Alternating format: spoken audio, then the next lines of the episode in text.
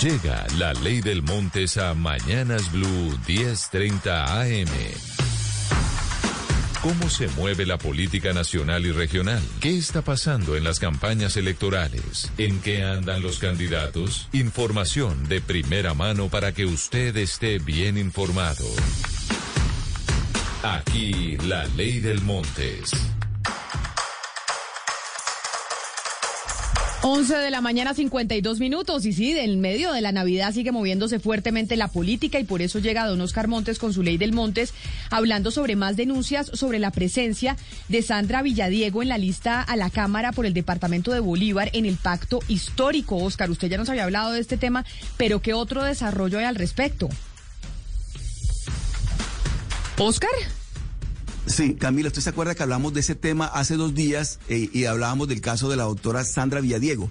Pues siguen más denuncias porque en Cartagena, en Bolívar, hay unas personas que están dispuestas a seguir contando exactamente de qué se trata este tipo de... ¿Qué fue lo que ocurrió exactamente con la señora Villadiego? Mm, hay una lideresa que es defensora de derechos humanos también, Camila, y es una feminista muy conocida en Cartagena.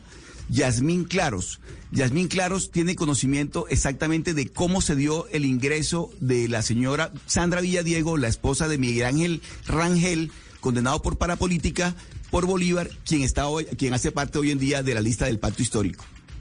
Yasmín Claros, bienvenida a Mañanas Blue en medio de la ley del Montes. Gracias por acompañarnos. ¿Qué es lo que está pasando con la lista de Bolívar en el pacto histórico? Eh, sí, muy buenos días a todos. Mi nombre es Yasmin Piedraíta. Yo soy activista del sector cultural, activista de derechos humanos, activista feminista.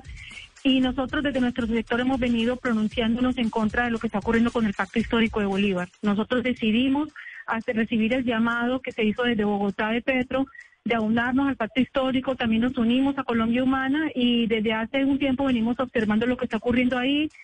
Eh, nosotros no estamos eh, no sé cómo expresarlo, no estamos satisfechos con lo que viene ocurriendo, lo veníamos, lo veníamos preveyendo y la semana pasada yo misma estuve en Bogotá, me reuní con el Comité Político Nacional de Colombia Humana y manifesté las irregularidades que estaban pasando, porque sabíamos que Sandra Villadiego, que Miguel Ángel Rangel está haciendo lo posible porque su esposa y otra familiar de él, otra pariente de él, ingresaran en la lista a la Cámara del Pacto Histórico.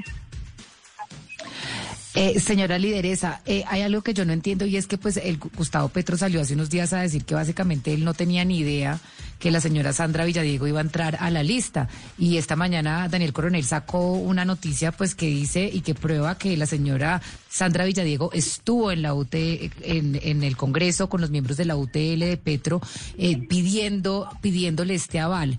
Eh, Petro ha dicho que esto, digamos, no ocurrió y que él no sabía. ¿Usted qué cree que pasó ahí? ¿Usted cree que el señor Gustavo Petro sí eh, gestionó este aval a la señora Sandra Villadiego? Que hay que aclarar, Camila, pues que está casada con un parapolítico, el señor Miguel Ángel Rangel. Bueno, nosotros no tenemos información ni en la reunión que tuvo Gustavo Petro, según dice Coronel, ni los términos de esa reunión. Lo que sí puedo afirmar es que yo fui a Bogotá el 7 de diciembre y el 11 de diciembre y me presenté en la sede de Colombia Humana y conversé con el Comité Político Nacional informando lo que estaba pasando. Eh, yo tengo pues para mí es claro que Gustavo Petro no puede saber todo lo que pasa en la región y que no estaba en las manos de él porque había un colegio electoral que tomaba las decisiones sobre quiénes estaban en las listas. O sea, nosotros sabíamos que no era Gustavo Petro que tomaba esas decisiones. Había bien otras personas, había una persona encargada que era Eduardo Noriega que tenía que tomar esas decisiones y que el comité político de cada uno de los partidos dentro del pacto era quienes definían los avales pero no tenemos idea de qué está pasando. Lo que puedo decir es que esto no es nuevo y que sabíamos que esto iba a pasar. Y que aquí en el territorio, y aquí en Cartagena, aquí en Bolívar, sabíamos que se estaban dando las alianzas con Sandra Villadiego. Yasmín, usted dice que hay otros familiares del señor Miguel Ángel Rangel que hacen parte de estas listas, aparte de su esposa Sandra Villadiego. ¿De qué otros familiares estamos hablando? Eh, no quedó incluida, pero él estaba haciendo la fuerza por otra de sus parientes. Hay otra de sus parientes, no es pariente directa, tengo entendido que es prima o, hija de una tía de él, pero también estaba haciendo fuerza porque la señora entrara. Y le puedo decir que aquí en Cartagena, en estas reuniones que se dieron en coordinación para definir los avales de cada uno de los partidos, se hicieron presentes y que el mismo Miguel Ángel Rangel estuvo llamando a precandidatos para que desistieran de precandidaturas y diciendo que él tenía 1.500 millones de pesos ofrecidos para la campaña a la Cámara. Así que eso no es nuevo y aquí la gente lo sabía. Yo fui a manifestar eso a Bogotá y por eso le estoy diciendo en este momento en emisora al aire. ¿Usted cree que se, hubo plata de por medio para que estas personas hicieran parte de la lista? ¿Se recibió plata? ¿Se ofreció plata? Yo pienso que que no sé quién recibió la plata, no sé a quién se la ofrecieron, pero al menos aquí a nivel local sé que Miguel Ángel Rangel él mismo estuvo llamando aquí a nivel local. No digo en Bogotá porque yo no tenía conocimiento si en Bogotá lo sabían o no lo sabían. Por eso nosotros el nodo al que yo pertenezco, que es el Movimiento de Artistas en Resistencia, me solicitaron que fuera a Bogotá y hablara para informar lo que estaba pasando aquí. Porque yo no nunca he visto a Roy Baderes en Cartagena, nunca lo he visto aquí en las, las reuniones, pero sí sé que Miguel Ángel Rangel estaba llamando a la gente y manifestando que tenía dinero para la campaña de su esposa y para la campaña de otra familiar suya. Señora Yasmín, usted nos habla de las personas que toman decisiones en las regiones y nos habló del señor Eduardo Noriega. Háblenos un poco más de ese grupo de personas que, que pues que usted está denunciando que no están tomando las, las decisiones correctas. Bueno, yo le puedo contar que dentro del pacto histórico hay una serie de partidos y movimientos que están en el pacto histórico y cada uno de ellos es autónomo para tomar las decisiones a quienes daba el aval. Entonces, por eso cada uno de ellos tenía su propio comité político, su propia coordinadora, tanto en las regiones como a nivel nacional para tomar esas decisiones.